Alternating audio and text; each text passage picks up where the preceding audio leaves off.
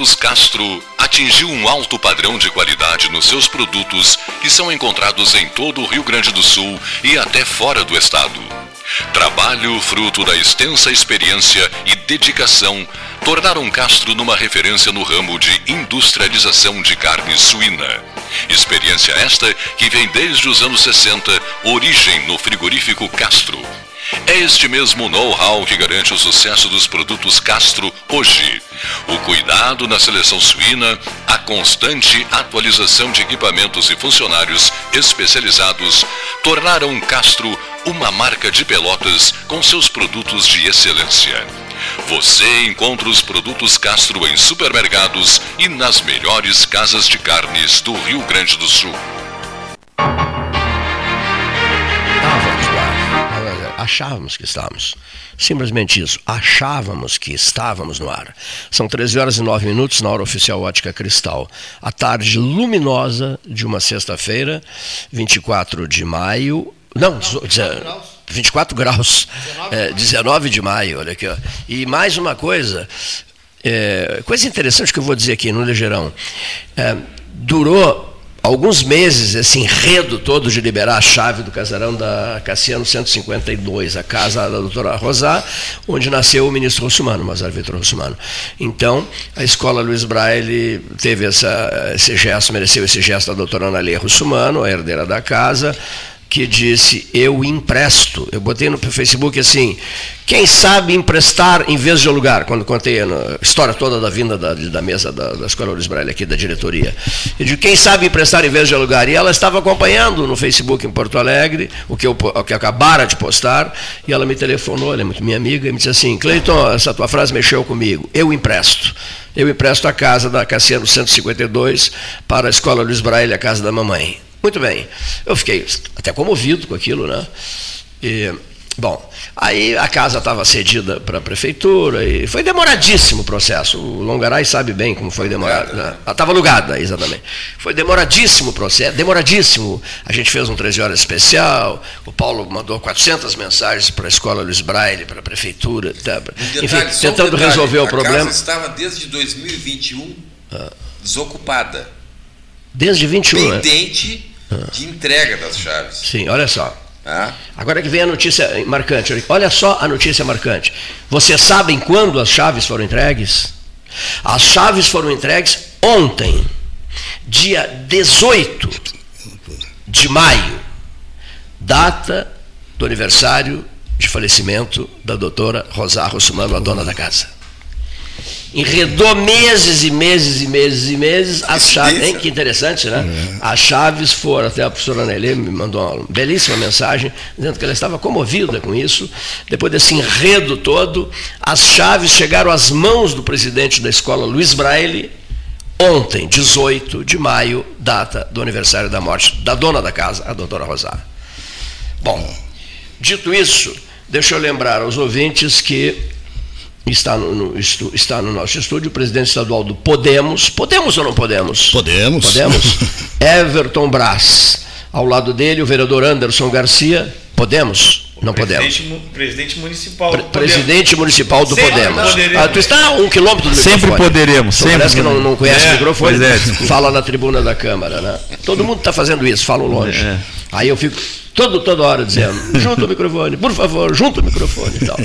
Vereador Anderson Garcia, podemos. O presidente disse, podemos. podemos. Daqui a pouco estará conosco aqui o deputado federal Marcel von Hatten, que pediu para estar conosco hoje aqui, dia 19, mas está participando de um encontro na churrascaria Lobão.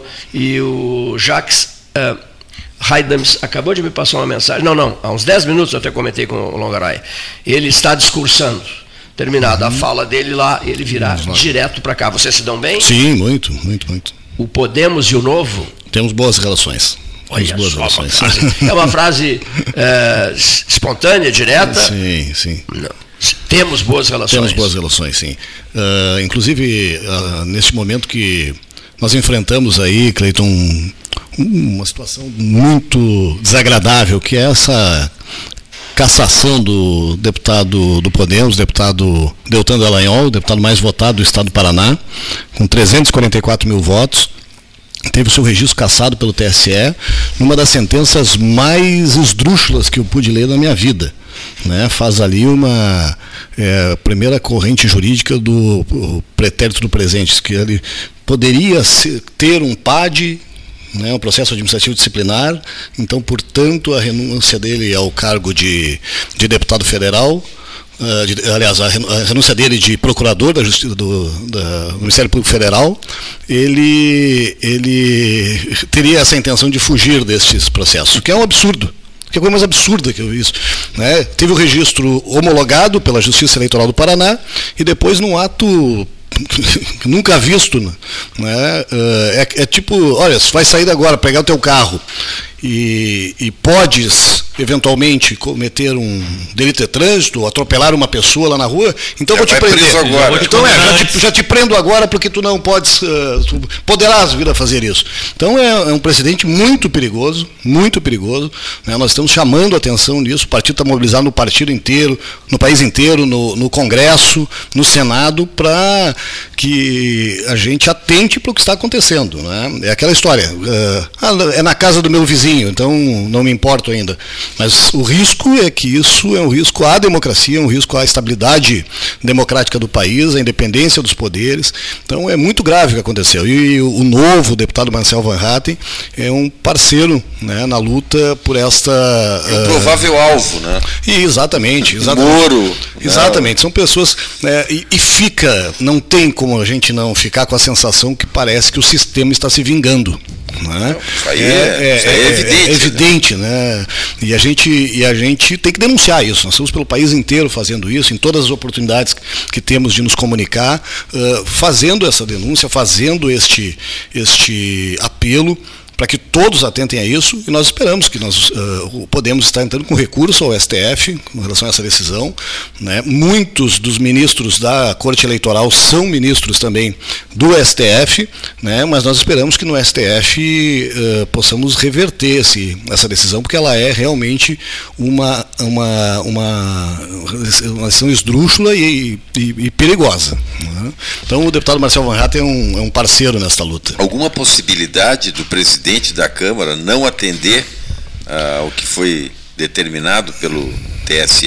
Pelo que eu entendi, já Difícil, cumpriu. Né? Né? O deputado Deltan já deixou, uh, né? e o TRE no Paraná já convocou o suplente, que é um deputado Sim, do assumiu, PL, que já assumiu, já tomou. Já, já tomou que havia um prazo de, que, de cinco dias né, do recebimento do ofício, que se encaminharia isso aí ao corregedor da, da Câmara de Deputados. E aí, Isso, então... é um ato. Como é que é o nome do ato? É um ato da presidência ali administrativo que ele encaminha para o corregedor. Mas como o presidente Everton está falando, é, já chamaram é, a inversão é muito difícil, é, muito é impossível. É, né? é, Ainda mais agora no, no, no, no STF, que é um. Como eu disse, muitos dos ministros que compõem a Corte Eleitoral são ministros do STF. O presidente.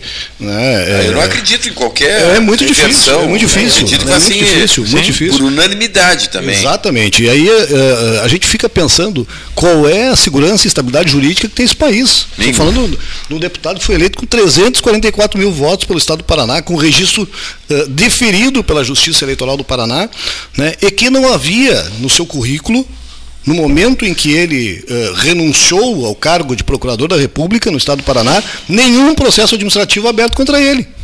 E o processo administrativo. Exato, não. Mas... A, a, lei da ficha limpa fala em órgão colegiado, ou seja, uma decisão de segundo grau judicial. Não, mas tem uma, mas teve, teve uma emenda. Foi, é, ele, foi, ele foi condenado por suposição. Exato. É incrível. Não, é, não, isso aí é uma atrocidade jurídica. É uma atrocidade jurídica, exatamente. Né? É... Uma vez um, um advogado que era ex-desembargador, né, comentando com ele uma decisão absurda judicial, e ele me disse assim: quando eles querem eles fazem. É. Eles acham uma interpretação e acabam por é cometer isso. esse tipo de coisa. É lamentável então, isso. É. é. É, a gente vive tempos muito sombrios. Muito sombrios, perigosos, e, e, e a gente fica pensando, né? Eh, até quando, até onde vai isso? Né? Hoje caçou um deputado federal eleito legitimamente. Né? Amanhã, uh, quem são os próximos? Pode né? ser um senador da Pode ser um senador da República, já tá, pode tá ser. dizendo que o Moro é o próximo Exato. nas redes sociais aí.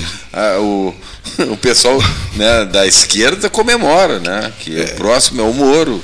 É, já estão contando como certa a cassação. Exatamente. É, é, a, é, então... a, manchete da Folha hoje fala sobre o incremento na, na, na, liberação de emendas, porque houve um enfraquecimento né, da suposta base né, do governo que realmente sentiu.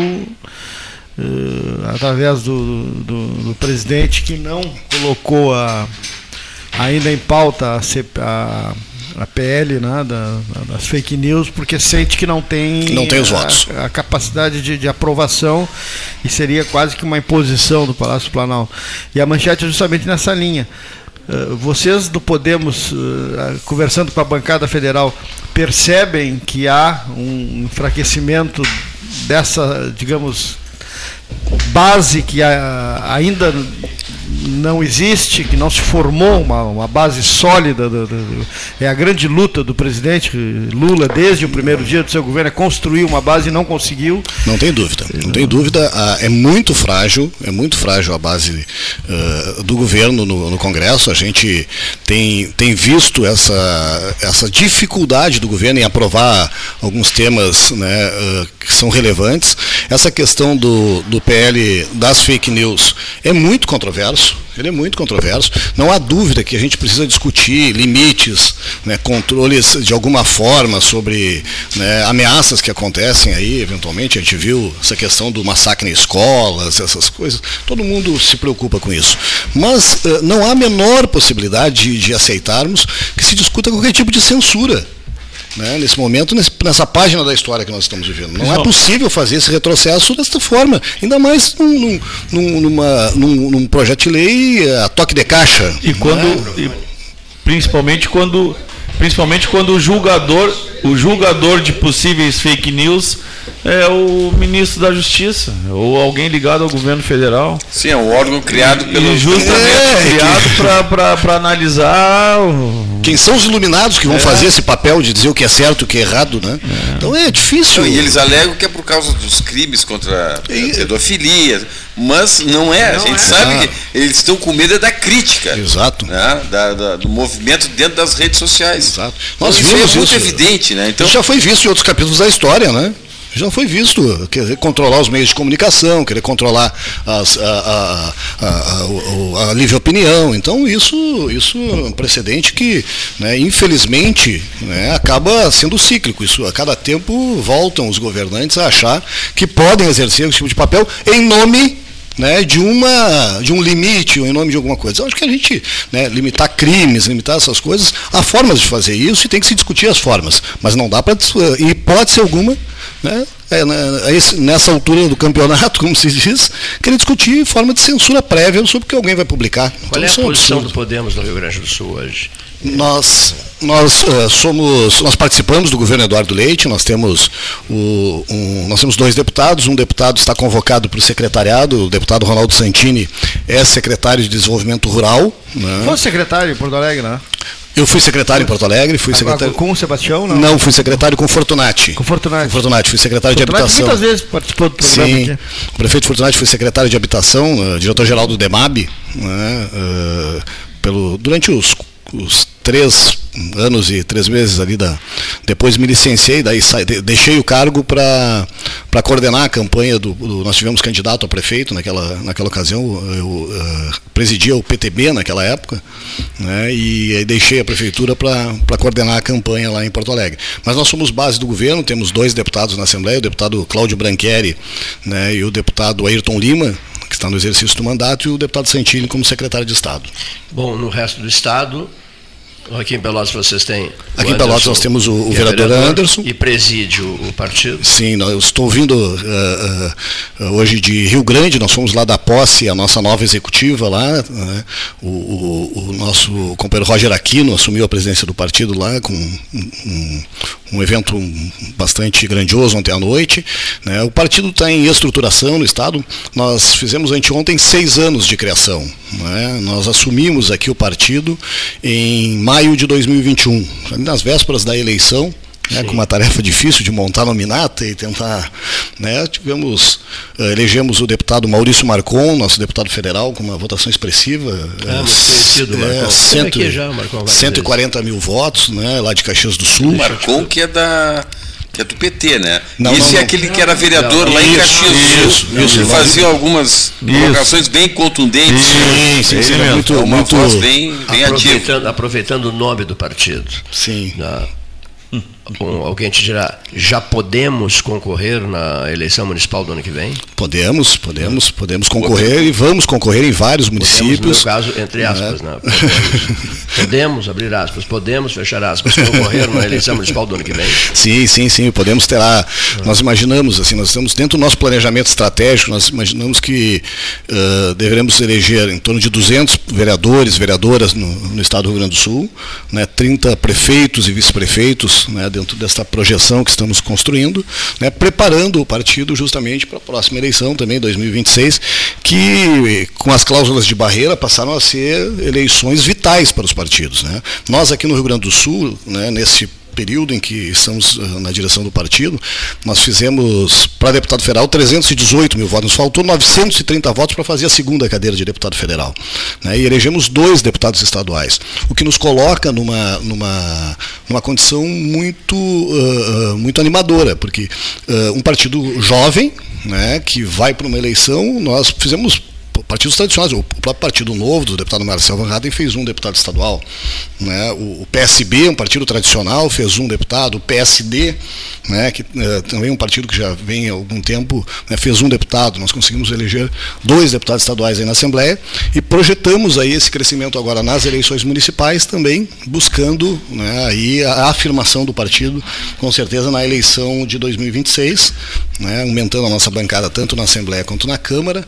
Né, entregamos uh, 5,20% dos votos do Rio Grande do Sul né, para a contribuição do, da, do cômputo nacional. Então, eu creio que nós, uh, uh, seguindo nesse rumo, devemos ter um, um, um, resultado. Essa experiência toda de uma pessoa tão jovem vem lá, ele foi chefe de gabinete do senador Zambiase.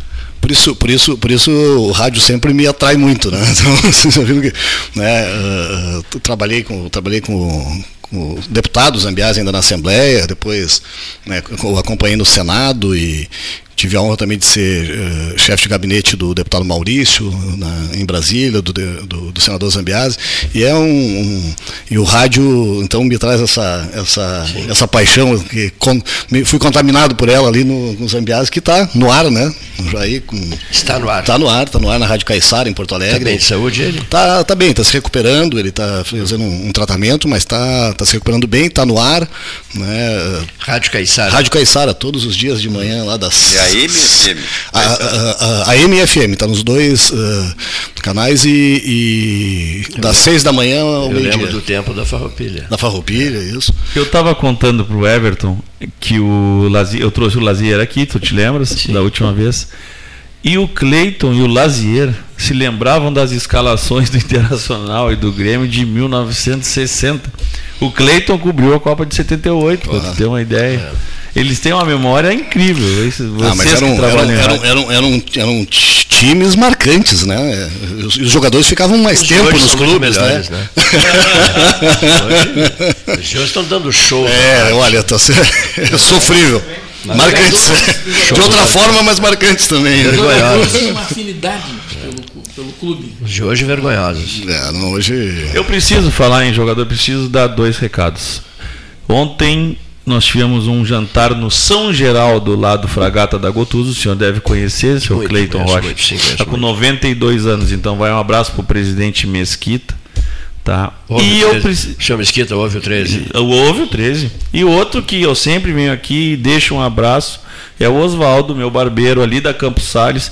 Ele é um fã incondicional do Pelotas 13 Olha horas. Toda vez que eu vier aqui, eu tenho que mandar um abraço pro Oswaldo. porque Tá ouvindo então, Oswaldo? o Oswaldo, ele chega na, na barbearia uma hora, liga o rádio no 13 e, e vai embora. Nós examinamos os por nomes no Ibope pesquisa do Ibope. Esses dois estão na. Está garantido. Tá? Tem duas pessoas. Não, Estão- não, temos dois O ouvintes. alcance cara, do aqui. 13, o alcance do 13 vai é, é, Dois além fronteiras. ouvintes garantidos. Eu posso, só posso contar com ouvinte garantido. Não. Cleiton, deixa eu, deixa eu só fazer um registro aqui, porque a gente vem de fora e, e- e não posso deixar de fazer essa- esse reconhecimento aqui ao 13, a- ao Gastal, a Tia, a toda a equipe aqui. A diferença da BR-116 né, com essa duplicação, que é uma luta que iniciou aqui, nesta casa, né, uma luta difícil, que é, não é fácil eh, conseguir mobilizar para fazer uma obra dessa envergadura, né, ainda falta um pedaço, mas eh, com certeza já muda né, as condições da zona sul do estado, né, de Pelotas, de todas as cidades aqui da região. Eu quero registrar aqui ah, ah, de forma muito ah, com uma alegria muito grande de ver esta obra quase concluída, né, e, e reconhecimento ao trabalho que vocês iniciaram aqui, porque esse compromisso dos órgãos de comunicação, de pessoas que têm a força que vocês têm aqui neste canhão que é que é o programa 13 horas, né, ah, fazer essa mobilização e, e ver esse resultado. Então eu quero registrar isso, né, é segurança para quem transita, é desenvolvimento, né, é com certeza essa estrada ela salvou e vai salvar ainda muitas Fizeste uma viagem tranquila. Muito tranquila. E os tais 47 quilômetros não, já nem conta muito, né? Exatamente. Tu, tu- a- a- a- parece está que, faltando, a parte que está Exatamente. Parece que tu, olha, tu sente ali que diminui um pouco, tem que ter um pouco mais de cuidado, mas eh, é infinitamente melhor a viagem, né? no- no- no- a pessoa que vem dentro do carro se sente mais segura, Sim. os trabalhadores que usam a estrada, com certeza todos os dias, né? Caminhoneiros, Cansa muito motoristas, menos, né? cansa muito menos, É. estressa muito menos e com certeza já salvou inúmeras vidas. E chega né? mais rápido ao destino. mais rápido ao destino, com segurança, né? Olha, é, é- é, não tem como não fazer esse reconhecimento. Eu Acho Obrigado. que todos que passam por aqui né, e que usam e que vêm por essa estrada para entrar ou sair aqui da região, né, tem que fazer esse registro. É algo realmente muito, muito A transformador. propósito da, da tua manifestação, a mesa 13 horas se insta- estará, estará em Brasília, e se instalará em Brasília Uhum. a partir de 20 de junho, né? Dia 20 do mês que vem, com a bancada federal, com pessoas do Ministério da Infraestrutura, etc, etc, né? No DENIT, enfim. DENIT e tal, Isso- isso faremos programas especiais de Brasília, exa- exatamente os programas que foram feitos lá atrás no tempo, onde está naquele banner ali, ó, Brasília 13 horas, Uhum. né? A BR, eh, a duplicação da BR eh, 116. Num período tão difícil, porque foi a formação da bola de neve regional, né? foi dificílimo, mas conseguimos. Depois a coisa começou a andar, né? começou a andar e, e a gente. O 13 foi, foi, foi gerado de Brasília até, até do Palácio Planalto. Até do terceiro andar do Palácio Planalto foi gerado de lá, do gabinete do ministro da Infraestrutura, que era um alagoano, né? De, de Maceió. E, enfim, o programa E- falou e- muito de Brasília e vai, vai voltar a falar de Brasília para que a gente resolva logo essa questão dos 37 quilômetros e depois a gente possa partir para uma outra empreitada. Aí já é uma empreitada Sim. doméstica, que é uma luta minha, estou olhando nos olhos o vereador Anderson Garcia, que é a luta pela, pela segunda estrada do Laranjal. A segunda estrada do Laranjal, é a urgência das urgências. Outro dia, uma, uma pessoa discutiu comigo na rede social, até depois pedimos ambos desculpas um ao outro e essa pessoa defendia o seguinte: temos muitos buracos nas ruas do Laranjal, então, ora meu Deus, se nós ficarmos esperando por por tapar buracos, um dia serão tapados. Claro. Agora, sempre há buracos em período de inverno, então é uma fábula, né? o que acontece. É uma tradição histórica. Agora, se esperar. Não só no Laranjal, É, várias, não, vários é- bairros da Se, cidade. esse- se essa desculpa. E não é só o Pelotas, É, se né? essa desculpa para não fazer a estrada for esperar que os buracos sejam tapados, uma coisa de cada vez, né? Você está com um problema gravíssimo de saúde, você vai para o hospital, corrigir o problema gravíssimo saúde. Ah, mas também tem um problema dentário. Não, o problema dentário fica para depois. É isso. Primeiro, a garantia da vida. Vida é o que nós estamos tentando garantir com a duplicação, com a duplicação não, com a segunda estrada. Porque se uma Mas já há avançados eu sei, eu sei, eu sei, eu sei de tudo. Até o caminho. Eu sei, sei de tudo, já sei de tudo. E até insistiram muito comigo outro dia numa reunião para que falássemos, eu e o Paulo, sobre o que já está adiantado, as tratativas, etc, etc, etc. E eu respondi na hora, não, não, essa parte não será comigo, né? Não, não serei eu, não serei eu a fazer um anúncio precipitado, sem a devida autorização, claro, etc, claro. etc, etc. Né?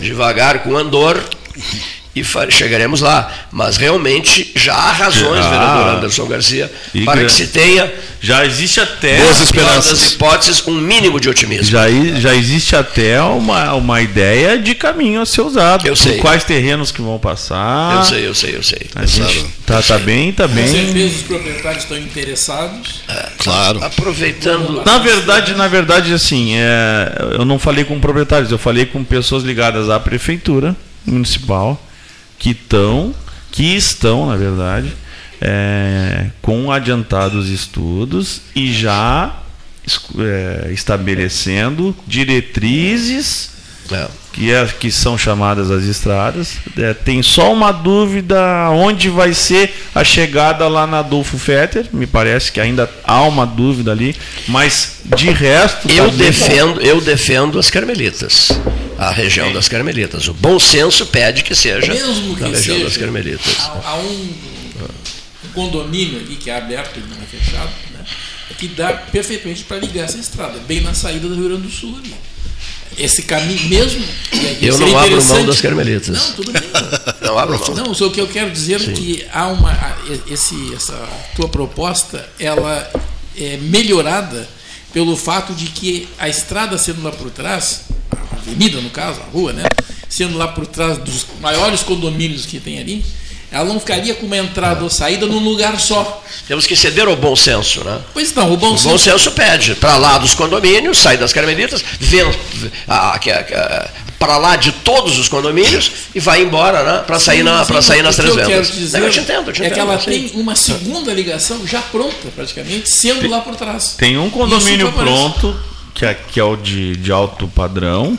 Depois existem dois terrenos ao lado com proprietários. E é aí que está a dúvida. Se seria após esses dois ou dentro de um desses dois. Que de qualquer maneira, por, um, pelo condomínio, por esse condomínio que eu falo, que eu não recordo o nome, que desemboca bem na entrada do Rio Grande do Sul. Como é que é o nome daquele condomínio ali? Um que é aberto. Não me lembro também. Bom, é um antigo que tem ali. Dá para entrar por ali. São Conrado. São Conrado.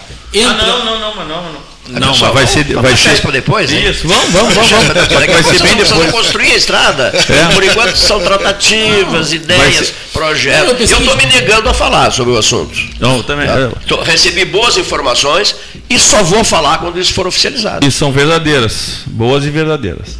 Viu? Isso é muito importante que seja dito. Né? Agora eu quero perguntar para vocês, o Ney, falou outro, o Ney falou outro dia sobre a estrada é, das corridas de cavalo. Como é que é? É esse o nome? Estrada não? do Engenho. Estrada do Engenho, é isso? É, eu, agora eu quero ter o apoio aqui. aqui eu, eu moro na Estrada do Laranjal, eu tô, passo toda hora por ali. Né? É, é, é, a mesma estrada, é a Estrada do Engenho, aquela que o asfalto está pronto Já e chega até a Ferreira Viana, correto? Chega correto. até a Ferreira Viana. Correto. Vai ser melhorada aquela rótula ali? Ou não? Eu acho que não. não Achas que não? Acho que não. No eu não momento vi... não precisaria, eu, há uma ah, Eu acho que sim. Neif, Neif, claro que precisa. Não, não, tu vai aumentar o fluxo, tu vai aumentar, vai aumentar o, fluxo o, fluxo e a passagem de veículos ali. Em algum momento sim, eu digo, mas nesse primeiro momento, mexer ali vai Mas se tu vai fazer uma obra daqui, eu vou, desculpa, acho que eu estou indo do acho que eu penso do mesmo jeito que o Cleito. Se tu vai fazer uma obra é, daquele tamanho, com aquela estrutura, por que tu não melhorar a rótula, que seria a, a parte mais fácil a de todo? Rótula, Aparentemente, é, é isso, é, é melhorar é, claro, a rótula. Mas isso melhorar já tá a rótula para facilitar o fluxo. Mas já está acontecendo. Não, não está não. acontecendo. Não está acontecendo. Não, não. Eu passo toda hora ali. A rótula está uma vergonha. Aliás, as rótulas de Pelotas, tem uma na estrada do Laranjal que está tá toda arrebentada, os carros batem, fica lá, está lá arrebentada aquela rótula toda lá, pelo amor de Deus. Puxa, isso não é um lugarejo lugarejo. Isso aqui não é um lugarejo. Foram mal feitas as rótulas. São rótulas medíocres. É São horrorosas, tá entendendo? Mal feitas, tá entendendo? E tem uma que os carros batem a todo momento, tá lá os pedaços, tijolos caídos, você tem até que desviar dos tijolos, e assim fica. E assim permanece, com todo respeito a quem esteja envolvido nisso. Mas eu não posso aceitar um, um tipo, esse tipo de coisa. Não, aquela rótula ali, Neif, é péssima. Vai trancar tudo, porque os caras virão, não, não vem pelo engenho, Sim. pega Porto, sai tudo lá, Sim. entra ali e vão, vão trancar, vão esbarrar na, na Ferreira Viana. E é uma rótula insignificante, é. mal feita, pequenininha, apertada, estreita, toda errada. ela não foi ah, feita, de ela não foi feita para receber a ah. estrada do engenho. O que eu quero dizer. Eu vai é ter, essa... por isso estou pedindo que ela seja refeita. Neif, são 240 mil carros emplacados em Pelotas. colocando como Deus, se eu achasse que não precisasse. Não, Neif, tu está dizendo que está bem neste, a rótula. Acho que neste momento ainda não haverá trânsito suficiente para tudo isso. Eu acho que é mais importante, por exemplo, qualificar a rótula no Recanto de Portugal, ali onde passa a avenida. Aquela sim é um problema, porque é um trânsito muito grande que vem do Recanto de Portugal, dos dois lados agora, o outro lado está mais incrementado, né? e ela tem muito mais trânsito ali. Ali tranca muito mais o trânsito do que trancaria então, na Ferreira Vamos ficar cada um com a sua opinião, então. Né? Debate livre, o presidente, opinião ah, independente. Claro, a opinião minha não é não fazer, o presidente, é a prioridade de fazer. O presidente Everton, a gente fez um passeio por Pelotas hoje, levei na fábrica de doces Bid lá na Guarulhos. Maravilhoso, aliás, cara. É, e a gente deu uma volta por algumas avenidas, assim, e ele me perguntava, Anderson, isso aqui, isso aqui. É, a gente tem em Pelotas um problema sério, né? A gente começou. Não, nem. Outras prioridades. A gente, não, não, não. Na verdade é o seguinte: quando tu tem 240 mil automóveis emplacados em Pelotas, se foi o que eu falei para o presidente Everton, tu tem que te preocupar com o trânsito. Claro. É que, começou é que... a se fazer ciclovia para tudo que é lado. Não tô nada contra, não estou aqui, por favor, os ciclistas que não fiquem bravos comigo. Agora, existem algumas ciclovias em Pelotas, presidente Everton, inúteis inúteis, que estão ali só para tu atingir uma meta de tantos quilômetros de ciclovia.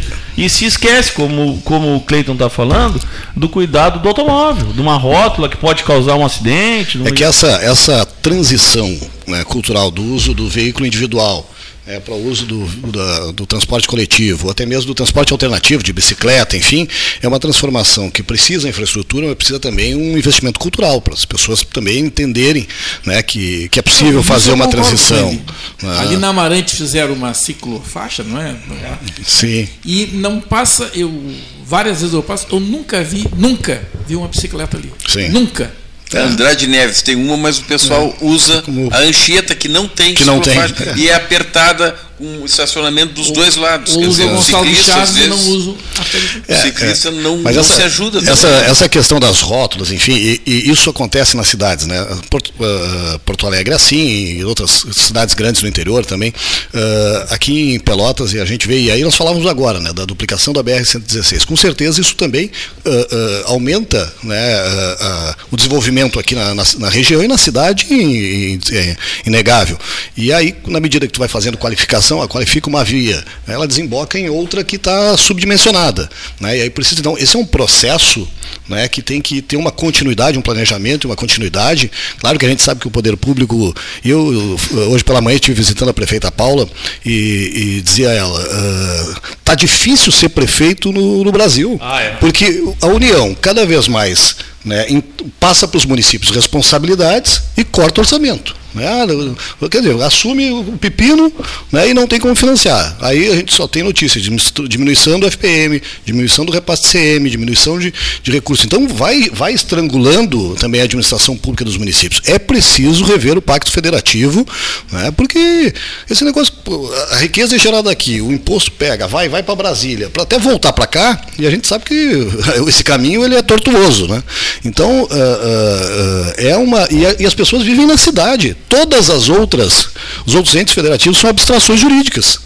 Né? O Estado, a União, a cidade existe, a cidade está aqui, o é, território, é isso. O BNDES que eles usam é, usar essas coisas. Imagina que seria infraestrutura. De uma série de é, viadutos, essa, esse local que ele falou ali, do, do, do Crowley ali, ali são quatro avenidas que desembocam Imagina. no mesmo lugar. Não é exato, se fosse no mesmo lugar, é mas elas desembocam mais ou menos. Meio desencontradas ainda, que é para piorar. uma terceira avenida que ficou com uma via só, mas é uma terceira, uma, uma quinta avenida, né? Que é uhum. a Mário Peruque. Mário Peruque. Que desem, tu desemboca tudo ali. Meu Deus. E aquilo é a entrada, da, é uma das entradas da cidade atualmente. Sim. Né?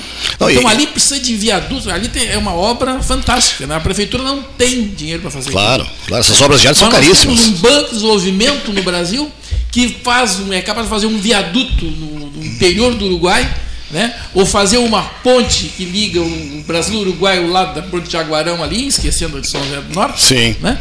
E é uma questão de prioridade. É o que eu quero. É isso. As prioridades têm que ser colocadas É no isso. processo de. Tudo é necessário fazer. Claro. Mas o que fazer primeiro? Né? O que vai desafogar mais? Né? Essas coisas têm que ser Eu, eu ouvi outro dia eh, uma justificativa, né? Disse, "Ah, não, esse dinheiro do BNDES não é empréstimo para outro país. Esse dinheiro do BNDES é para que as empresas brasileiras executem obras no outro país. Mas nós precisamos que as empresas brasileiras executem obras no Brasil. Mas aí é que mora o perigo. Mas é exatamente, Aí o exatamente. controle é melhor, né? Claro. Repetir os erros do Não, passado. Não, aconteceu o que aconteceu no passado, porque assim, nós vimos os escândalos aí na América Latina com as empresas brasileiras executando obras financiadas pelo BNDES.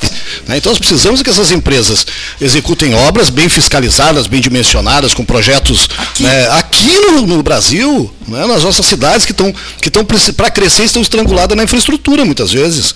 né? Nós estamos vendo empresas uh, deixando o Rio Grande do Sul, uh, e aí nós temos o, o- o deputado Cláudio Branqueri, que é nosso parlamentar aqui na Assembleia, é um, é um sujeito ligado à indústria, conhece muito. O Rio Grande do Sul só tem uma porta para a indústria, é a de saída. Porque a indústria brasileira, a indústria gaúcha não consegue ficar aqui. Primeiro, o assédio dos estados lindeiros, aqui em Santa Catarina, Paraná, enfim, que oferecem condições melhores. Ah, As condições de aprovação de eh, ambientais aqui são terríveis. A burocracia, a regulamentação exagerada espanta os investimentos do Rio Grande do Sul. ICM também. Espanta o ICM. Hoje até o, ICM, sinceramente, eh, eh, é um problema eh, menor dentro desse. A, FEPAM levando 300, 400 dias para dar uma, uma licença ambiental para uma empresa se instalar. Ah, é Ninguém quer. Gente, nós temos que caminhar para um processo de autorregulamentação. As pessoas que vão lá produzem um projeto, o responsável técnico que assina um projeto, ele tem responsabilidade técnica. Se ele mentir no projeto, ele tem que ser banido, não pode mais exercer a profissão. Mas não dá para ficar auto- uma regulamentação absurda dessas. Tu tem que passar em, em vários, vários, vários, vários órgãos e a empresa eh, parada, sem poder fazer um investimento, levando dois, três anos para poder se instalar. Enquanto nos estados lindeiros aqui, eles rapidamente fazem o licenciamento. Então nós vamos ficar para trás desse Com- E jeito. com uma legislação que ainda exige, muitas vezes, que haja essa lentidão. E se ela Exatamente. não acontecer, essa lentidão, ainda há a, a responsabilidade Do- do gestor. Do gestor, né? Porque por que não fizeste isso, isso e aquilo? Exatamente. Então não pode fazer, não adianta. Exatamente. Não adianta. Às vezes, às vezes até o gestor tem boa intenção, tem vontade, mas a- o arcabouço jurídico está construído de uma forma de impedir isso. De impedir isso. Então nós precisamos fazer essa, essa discussão da desregulamentação, da autorregulamentação, que são profissionais preparados, que estudam para essas, essas ações, e as empresas não vão contratar maus, maus eh, assessores, porque sabem que vão depois, se eventualmente acontecer um, um erro, eles vão pagar essa conta. É uma conta cara, tem que ter multas pesadas, mas o que não pode acontecer é não permitir que, que as empresas se instalem, que venham trazer, gerar riqueza no nosso Estado. É, é- é lamentável essa, essa, esse tema, eh, a gente precisa avançar muito, eu sei que o, que o governo tem se debruçado sobre este tema, né, mas precisa, a gente precisa avançar muito nessa questão. Muito bem. Esse é o 13, sendo gerado do Salão Amarelo, Palácio do Comércio, 13 horas 46. Qual é a temperatura agora? 13 46, hora oficial Ótica Cristal, calçadão da Andrade Neves, calçadão da 7 de setembro, Joaquim Adriano Júlio e a sua consagrada Ótica Cristal. Eh, 24 graus a temperatura. O dia é bonito, né? O dia- É um, é um, um veranico demais. Pois é, um né? veranico de maio. né? Mas ontem estava úmido demais. Muita eu, ta- eu umidade. tava no São Geraldo lá, tô voltando É, ao nosso São muita Geraldo. umidade, Tinha tocava na parede do clube assim, cara, virtia água. Isso é característica Piso do também. veranico, porque há muita umidade, de repente essa alteração da temperatura e a, a temperatura interna ela custa mais a subir. Né? Então, mas a esse- aí evaporação condensa. está acontecendo por conta da externa. Então aí acontece essa. Sim. Porto Alegre estava ontem, anteontem, com um nevoeiro baixíssimo, o aeroporto fechado. cedo, eu acordei muito cedo hoje, porque eu faço exercícios físicos de manhã cedo e faço natação no São Segue Gonçalo. nadando? Segue Sim, eu continuo. Não tem te encontrado. Deixa eu ver, só um pouquinho. Eu escutei certo, natação no São Eu, Gonçalo. eu- eu- eu pratico natação no São Gonçalo Sim, às sim. seis da manhã. Ah, é, é muito. É muito São Gonçalo é um cara que tem uma piscina. Não, não, não. não. Não, não é o canal. Seu Não Gonçalo. é possível. Sim, É uma é campanha, do São campanha contra mim, Longará. É brincadeira, né? estou Só atacando tu é um exímio nadador. Todo né? mundo sabe, imagem, cara. Eu, eu, Só falta dizer que ele vai correndo até Não, lá. eu faço, eu faço caminhadas pelo Fernando, pela, pela, pela ah, Avenida do Fetter e natação de madrugada no, no, no São Gonçalo. E essa madrugada, Telmo Lena Garcês, essa madrugada, não, não, não, não, não mais pro amanhecer, uma, uma neblina. Sim. Notaste a neblina? É, essa hora eu tava dormindo até, não, não tem essa disposição. Não, Eu acordei cedo, eu acordo seis e meia. É sexta-feira. Todos os dias eu acordo. De noite ainda saio e ontem, é, quando eu cheguei pra, ali na Sim. tablada, onde eu deixo a Paula lá na escola, estava bem. Quando eu vinha retornando, baixou um nevoeiro. Isso mesmo. Parecia uma neblina, porque, claro, não, É, um nevoeiro, né? é um nevoeiro, um nevoeiro. Não era Tipo assim, olha, eu fiquei até uma da manhã no computador, depois eh, liguei o despertador, né? Para as três horas. Para não, três Para e meia. responder, falar, mandar meia, mensagens. pra Porque realmente eu, eu não tenho sono. Sim. Tá? Tenho uma capacidade de trabalho extraordinária, graças a Deus. E, enfim, tá? tocando, vamos, vamos continuar. Né? É, cada um no seu canto e lutando pelo seu, pelo seu, pelo seu lugarejo, pela sua Isso, terra. é né? isso. Lutando furiosamente pela sua A terra. gente, a gente pode tocar num ponto assim mais sensível da, política brasileira hoje? Pode, mas eu só vou te pedir licença para o seguinte. Podemos. O Leonir o Leonir está me alertando, olha lá, que ele precisa transmitir as nossas mensagens. E depois nós vamos receber aqui o deputado federal Marcel Van Hatten, que está encerrando seu compromisso lá na, na churrascaria Lobão. E de lá se deslocará imediatamente aqui para o Salão Amarelo do Palácio do Comércio. O, o nosso amigo Popó, né, é, tem uma informação interessante também, que depois do intervalo a gente falará sobre isso, que é quanto às condições atuais da estrada do engenho, né? Ela não está pronta. Foi, Não. foi feito um vídeo pelo Caio Celester, ouvinte nosso, nosso amigo, né? E esse vídeo foi feito na semana passada. Mesmo que apareça sinais de, de, de- de asfalto próximo à Ferreira Viana, quase, né? Na Júlia Ferreira Viana, ela, estrada do engenho, não está pronta. Falaremos depois no intervalo. São 13 horas e 50 minutos na hora oficial Ótica Cristal. A gente volta em seguida.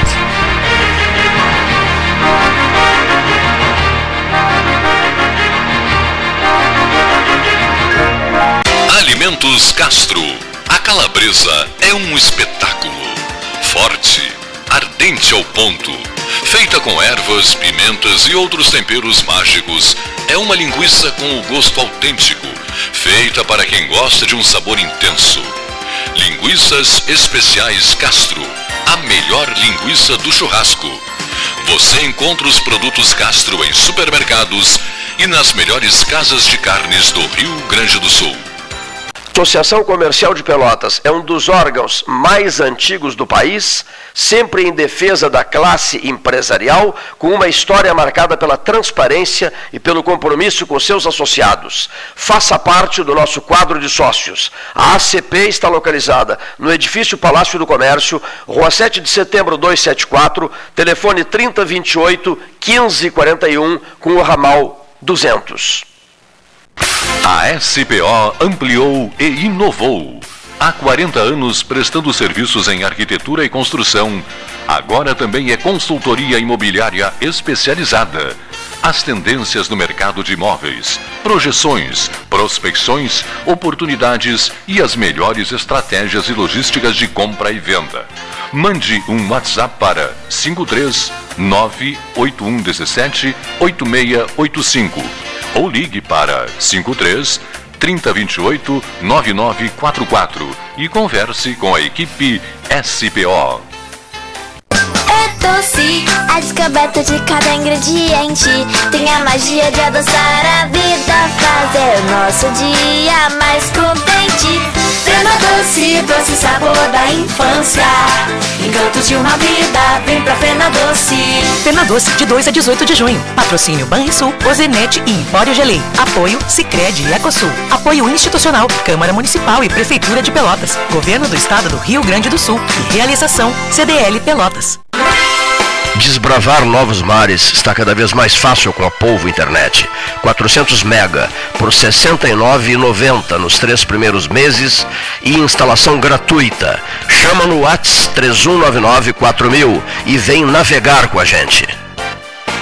Aquarela Tintas, uma empresa com equipes especializadas em Pelotas, Rio Grande e Porto Alegre. Aquarela Tintas, Rua General Osório 1259, telefone 3225 5000. Avenida Domingos de Almeida 677, telefone 3227 4444.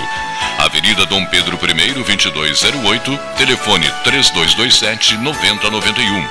Avenida Duque de Caxias 685, telefone 3221 1646. Avenida Adolfo Fetter 1344, telefone 3278 8609. Trabalhamos com as principais marcas do mercado: Coral e Souvenir. Aquarela Tintas. Com todo mundo tomando cuidado, já se pode pensar em viajar com mais tranquilidade. Para que isso aconteça, a Expresso Embaixador está fazendo o necessário para manter seus clientes e funcionários seguros. Antes e depois de cada viagem, uma equipe de limpeza higieniza todas as partes do ônibus. Por dentro fora, nossos carros passam por um processo de desinfecção e descontaminação. Tudo pronto para levar você com segurança ao seu destino. Expresso Embaixador, aproximando as pessoas de verdade. Nas estradas administradas pela Ecosul, você está protegido 24 horas. Precisando de apoio, é só ligar 0800 724 1066, que também é WhatsApp. O Centro de Controle Operacional agilizará o seu atendimento. E se quiser reabastecer as energias, já sabe, os postos de serviço de atendimento ao usuário estão à sua disposição, oferecendo conforto e segurança em pontos estratégicos das rodovias 24 horas por dia. É só chegar. Ecosul, sempre perto de você. Ferragem Sanches, Barros Cassal 16, Arial. Fone 3228 4188. De segunda a sábado, das 8 às 12 e das 13h30 às 18h30. Material hidráulico, material elétrico, tintas, vernizes, tinners, máquinas serra mármore, furadeiras, cimento cola e ferragem em geral. Ferragem Sanches, Barros Cassal 16, Arial. Quer comprar, vender ou alugar? A Imobiliária Pelota é a parceira ideal para a realização dos seus desejos. Opções inovadoras de atendimento a qualquer hora e em qualquer lugar. WhatsApp, visita remota, tour virtual, contrato digital e outras ferramentas seguras e práticas para você fechar negócio sem precisar sair de casa. Na Imobiliária Pelota, os sonhos não param. Acesse www.pelotaimoveis.com.br WhatsApp 991 11 7432 Minuto Simers. O Sindicato Médico do Rio Grande do Sul representa e defende os médicos sob todos os aspectos em prol de adequadas condições de trabalho e valorização profissional além de oferecer assessoria jurídica, contabilidade, plano de saúde e diversos benefícios. Associe-se ao Simers e tenha defesa 24 horas. Ligue 51 3027 3737. Chega de disputar o sono com o seu colchão. Escolha ter uma noite divina com essas promoções. Conjunto Box Casal Atena, conforto macio com molas pocket ensacadas em 12 vezes de 165. Conjunto Box Casal Era, conforto firme com molas Max Spring, também em 12 vezes de 165. Tudo com pronta entrega. É só na Life Sleep Comfort, em Pelotas, Rio Grande e Porto Alegre.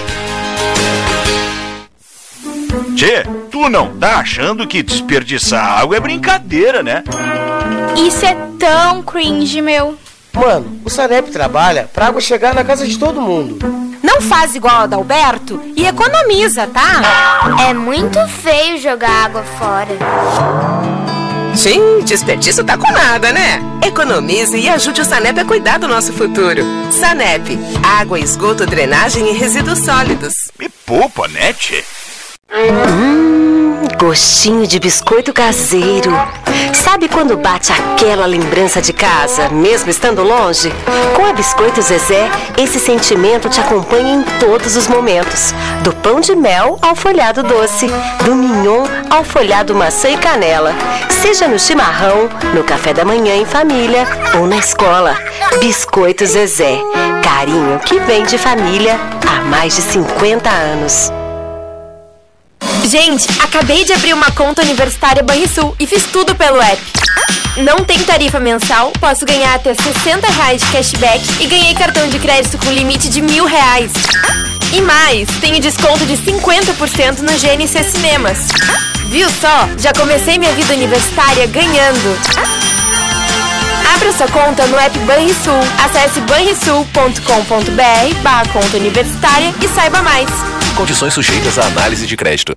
Ótica Cristal. Crediário, cartão ou cheque, a vitrine do calçadão da Andrade Neves. 13 horas. Rádio Web. A nova mania em radiojornalismo. Entre em sintonia com o 13H durante as 24 horas do dia. Basta acessar o site 13 horas www.pelotas13horas.com.br Unimed Pelotas, o melhor plano de saúde, com urgência e emergência 24 horas. A ACPO associa-se aos projetos da Rádio 13H, agora atuando durante as 24 horas do dia para a prestação de serviços em radiojornalismo.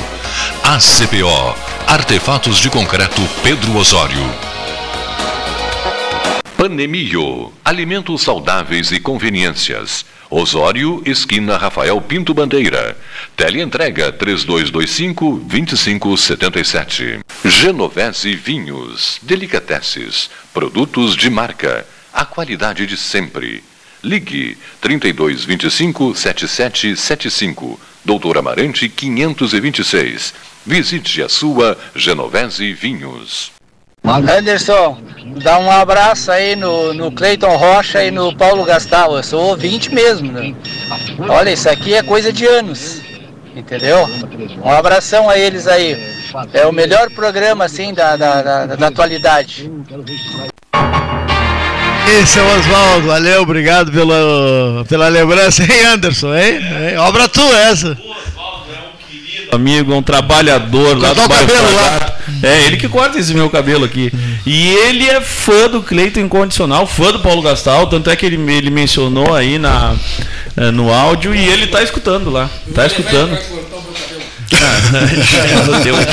um abraço, Oswaldo.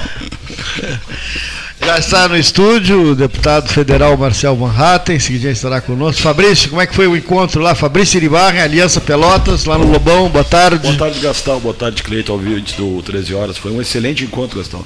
Recebeu o Marcel em Pelotas, é sempre motivo de muita alegria e aprendizado para nós. É um deputado que representa, me representa como cidadão, pelas ideias, pela postura, pela conduta no Congresso. Então, para mim é uma honra acompanhar ele em Pelotas, ouvir, é, juntar os correligionários, os empresários e a sociedade simpatizante.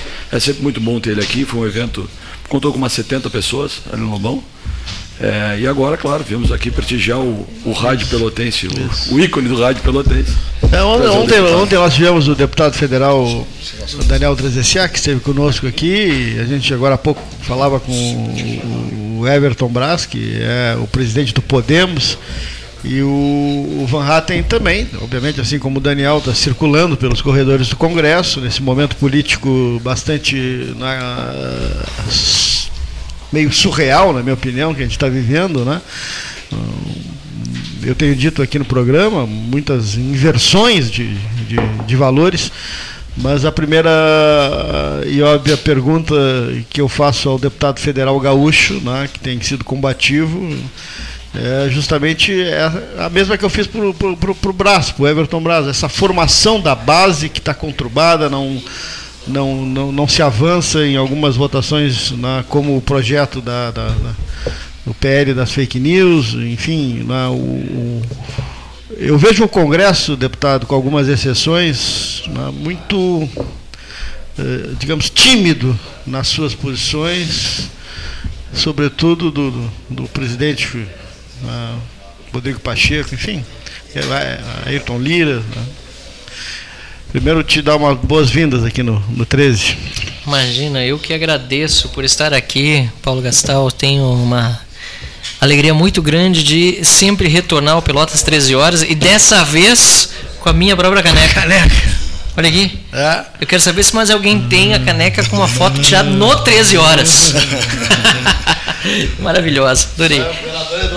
O está ali, ó. Ah, tá ali, tá ali. Uma foto dele não é aqui no estúdio, não. A minha é no Mesmo tem também, mesmo tem também. O Giuseppe mostrou Tem, dele, o Giuseppe. Tem cadê também. o Giuseppe? Tem, tá aí, tá aí. Tá aí o Giuseppe, nosso deputado estadual, foi deputado estadual na legislatura passada, tá aí comigo agora na chefia de gabinete. Fabrício, obrigado. Tá Mas conosco também, o ex-prefeito Fernando Marrone tem, tem, tem todas as todo- matizes mas- mas políticas é aí. claro, o é prefe- claro. Prefeito Irajá do MDB tem. Mas esse foi o motivo da minha revolta. Eu não tem. tinha. Até hoje. Diz pro Cleito, pô, como é que pode? Eu chego aqui, todo mundo que vem comigo tem uma caneca. O Fábio Ossman tinha, tem, José tem. Aí, ó. Ó, aí a caneca do Fábio aqui, ó. E eu não tinha! Não é possível. Mas é que eu, não, eu quase nunca venho aqui, né, Cleito? Obrigado, viu? Obrigado demais pelo carinho. E realmente valeu a pena esperar, porque vai, vai para um lugar especial no meu gabinete, que é a minha mesa. Afinal de contas, eu tomo bastante café, aí a minha mesa vai ter um- uma caneca nova lá, especial do Pelotas 13 Horas. Obrigado, Paulo. É, respondendo a tua pergunta aí, dando uma boa tarde a todos os ouvintes, sim, é, é muito bom que o governo não está conseguindo organizar a base. Isso é ótimo. O governo tem que ter base mesmo. O governo tem que, na minha opinião, sofrer impeachment e sair. Não devia nem ter assumido. Então, as pessoas que me acompanham já sabem minha opinião sobre Lula, sobre PT, sobre o que nós estamos passando no Brasil, algo muito triste.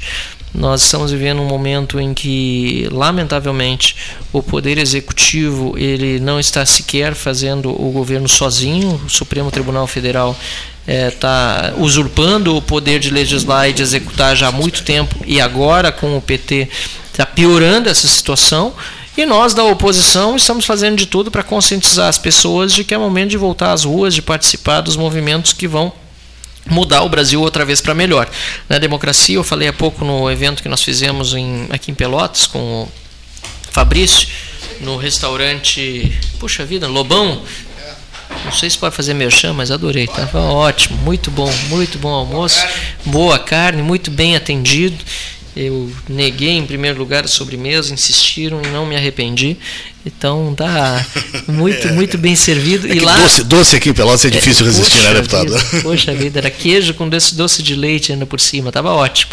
É, mas como eu disse no, no, no, no almoço, né, que foi a, a deixa para falar bem do restaurante que nos serviu tão bem também, é, nós temos uma democracia recente, né, desde 88 que a gente tem essa nova Constituição, e nós temos um país que viveu mais períodos de autoritarismo do que de, de, de democracia, se nós formos ver, isso não, eu não me refiro só ao período do Império, me refiro ao período republicano mesmo. né? E o Império, por mais que seja assim, eh, enfim, nós tivéssemos um imperador, eh, era um, um, um imperador muito esclarecido, os dois, né? Primeiro e principalmente o segundo, nós tínhamos, por incrível que pareça, melhores relações e estabilidade governamental do que a gente vê hoje no período republicano. Né? Muitas pessoas criticam o império ou monarquia sem conhecer. As monarquias constitucionais da Europa muito muito bem é, consolidadas. Mas enfim, já, já divago aqui. O que eu quis dizer, é, e eu repito aqui na, na, no almoço, é que nós vivemos muito mais períodos de autoritarismo no Brasil do que períodos de democracia. Talvez estivéssemos é, pouco habituados a isso que nós estamos vendo hoje, porque na nossa geração, isso, principalmente na minha, isso não era presente. Né? É, não quero normalizar isso, obviamente, né? mas nós precisamos combater.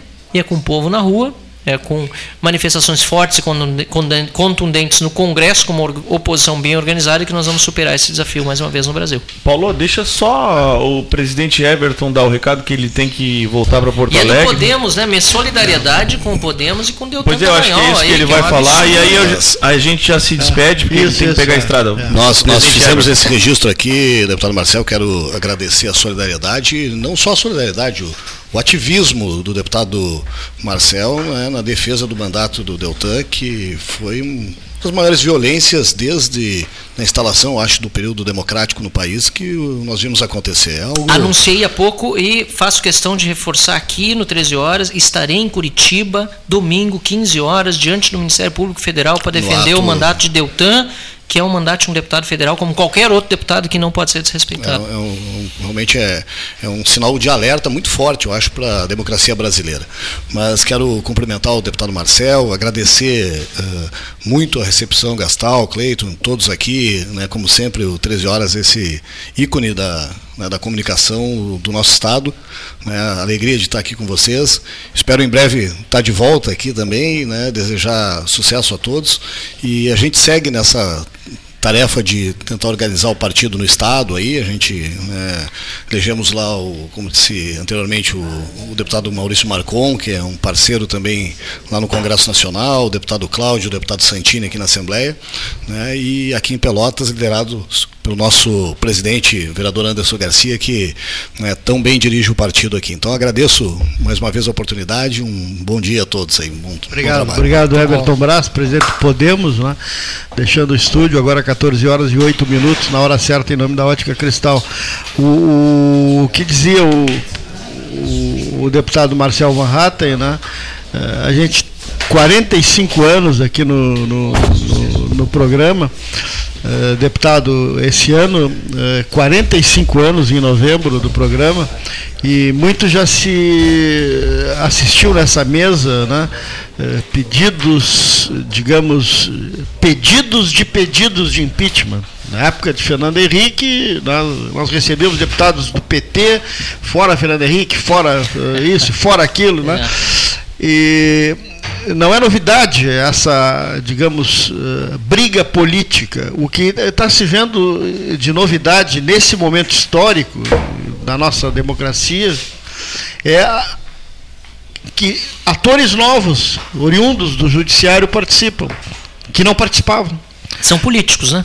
Não participavam. Não participavam. A gente assistiu muita briga, é, é por períodos. Agora a gente tem é. recebido a oposição ao governo, mas já recebemos, como eu disse, eh, em outros períodos, outras matizes políticas que também eram oposição aos governos, mas dessa vez é uma coisa diferente. É. Tem uma coisa no ar que causa um pouco de desconforto em quem trabalha na comunicação, causa um pouco de desconforto quem vive as instituições políticas e esses novos atores que são. E no meio jurídico que é o, também. Judiciário. Se me permite. Sim, causa desconforto no com, teu meio. Com certeza, né? a cassação do, do, deputado Dallagnol foi uma atrocidade jurídica, né? Horrível.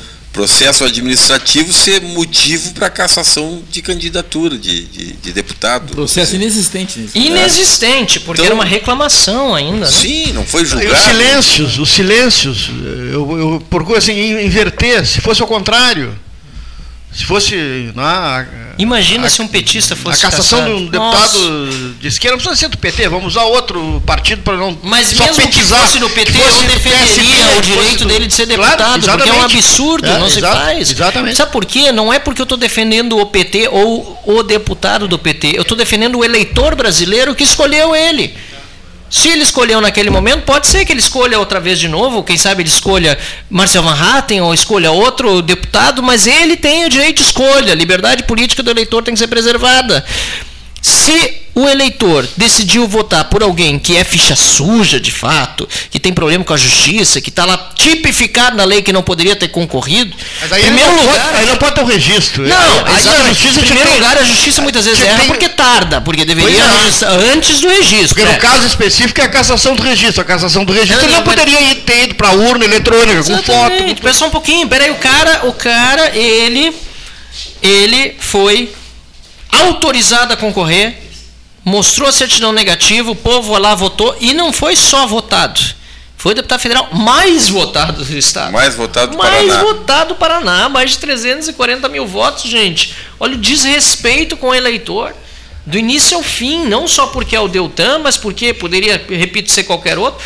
O judiciário, o tribunal eleitoral, disse que ele podia concorrer. E mais, depois, quando ele é processado, tanto a, a, a, a instância local como o tribunal regional confirmam que ele era elegível. E aí vem o TSE, que é o único tribunal que vem lá, e diz: não, ele não é, numa votação de um minuto. Diz respeito total. Unânime. Unânime. Ninguém diverge. Perde o mandato imediatamente. Giuseppe Nem- Resgo. É, É, obrigado, sem- Marcelo. Nem, nem dá. de sem nada. Nem dá tempo de poder fazer uma- um recurso com efeito suspensivo que Peraí. permita que ele possa manter o mandato enquanto ele se defende. A perda de mandato é imediata. Esse é um dos grandes problemas, inclusive, lógico, são uma série de problemas, mas esse é um dos.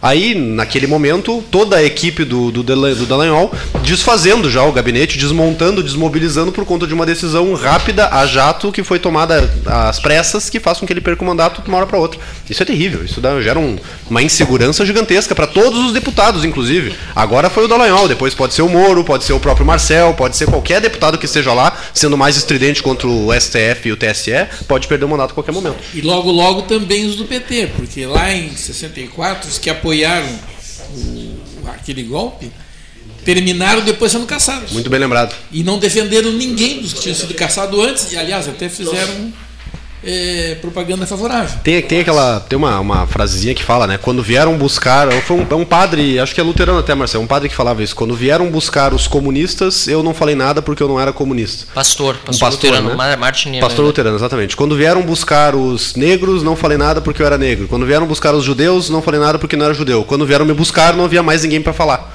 Porque é, é esse, esse é o momento que nós estamos vivendo. Se não tem ninguém para gritar na hora que nós formos é, nós os caçados, não vai ter ninguém para nos defender. E aí eu pergunto para o deputado se, com esse comprometimento todo de muitos deputados, junto a processos que tramitam no STF, deputado, né, existe uma saída pacífica para esse momento do país? Existe alguma forma de preservar Bom, eu, as eu acredito em instituições? saída pacífica, sim. Eu acho que as instituições estão corrompidas, sem dúvida, mas eu acredito em saída pacífica, mas ela não depende mais só de quem está, por exemplo, na Câmara dos Deputados e no Senado. Está claro. Nós estamos sendo barrados, nós estamos sendo, bom, caçados com dois S e com C cedilha. Tá?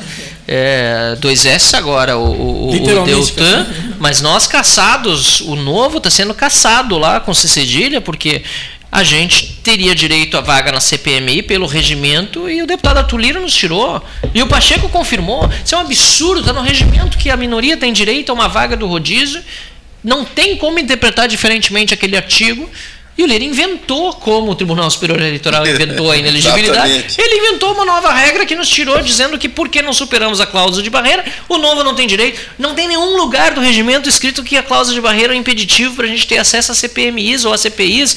Eles nos limaram. Tá? Então o que, que eu estou fazendo agora, meu périplo, né? Está sendo nesse sentido hoje em Pelotas, amanhã em Rio Grande. Semana passada estive em Santo Ângelo, estive em Santa Rosa. A gente esteve recentemente, junto com os Lavieiro, nosso presidente estadual eh, do Novo, em Farroupilha, em Carlos Barbosa, em Caxias do Sul. Auditórios cheios por onde nós passávamos e onde nós estamos. Hoje o restaurante também, o, o salão reservado lotado aqui em Pelotas.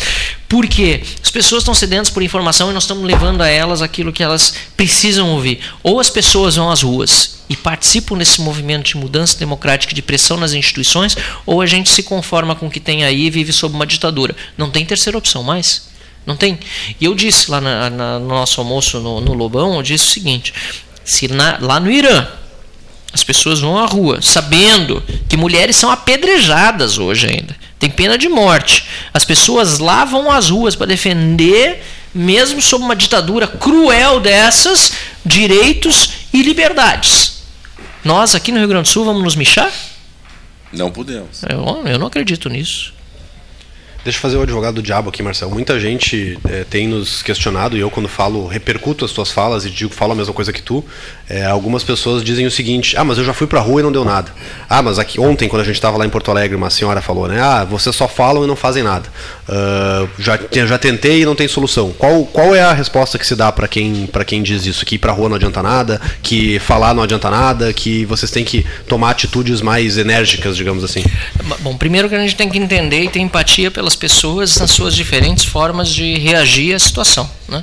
Então, eh, eu entendo, tem gente tão indignada que já desistiu, tem gente que já até emigrou, tem gente que saiu do país, desistiu do Brasil, teve condições para isso e foi. né?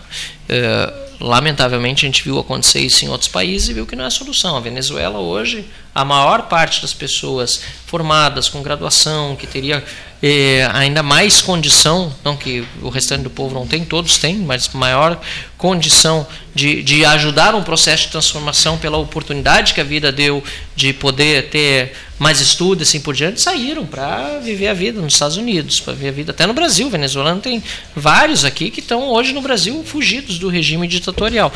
Foi solução? Melhorou as coisas lá? Não, só piorou. Então, uh, Giuseppe, eu digo para as pessoas o seguinte: é sim motivo para se indignar com o que está acontecendo, mas falar adianta sim, as palavras têm força. Olha o que a gente fez na época do impeachment da Dilma Rousseff, ou para quem é mais antigo, não é o meu caso, mas a gente vê na, nos livros de história. Né? Eu era muito novo para criança ainda para ter nenê na verdade para ter acompanhado qualquer coisa, né? O período das diretas e logo depois até a constituinte. Tudo dependeu de povo na rua, de pessoas cobrando, Pressão né? popular, Pressão né? popular, impeachment do Collor também. Então essas coisas são muito importantes nós lembrarmos. Sim, importa. É um movimento que dá trabalho. Vão ter que usar os nossos domingos, fim de semana, às vezes feriado, é mobilização, mas dá resultado. Deixa eu também trazer mais um ponto, não sei se tu chegou a mencionar já, Marcel, mas a CPI de abuso de autoridade. Não, ainda não. CPI de abuso de autoridade foi uma CPI que nós, eh, tu conseguiu as assinaturas no final do ano passado, chegamos no necessário, chegou perto de fazer a instalação da CPI, mas com o fim da legislatura anterior e o início da nova tiveram que Escaparam pelo gongo. se- é, exatamente, salvos pelo gongo. É, e agora nós estamos novamente numa crescente de assinaturas, porque essa CPI, no meu entendimento, é o instrumento legal mais é, com mais força para conseguir fazer algum tipo de trava ou é, restrição do poder do STF, do ministro Alexandre de Moraes e todos aqueles é, que estão passando dos limites. É, não dá para esquecer que as CPIs no Brasil funcionam. A CPI é, que começou com o mensalão foi a CPI do- do- dos Correios. A, a CPI que, que, que faz com que as coisas eh, possam ser criadas e, e investigadas pelo parlamento.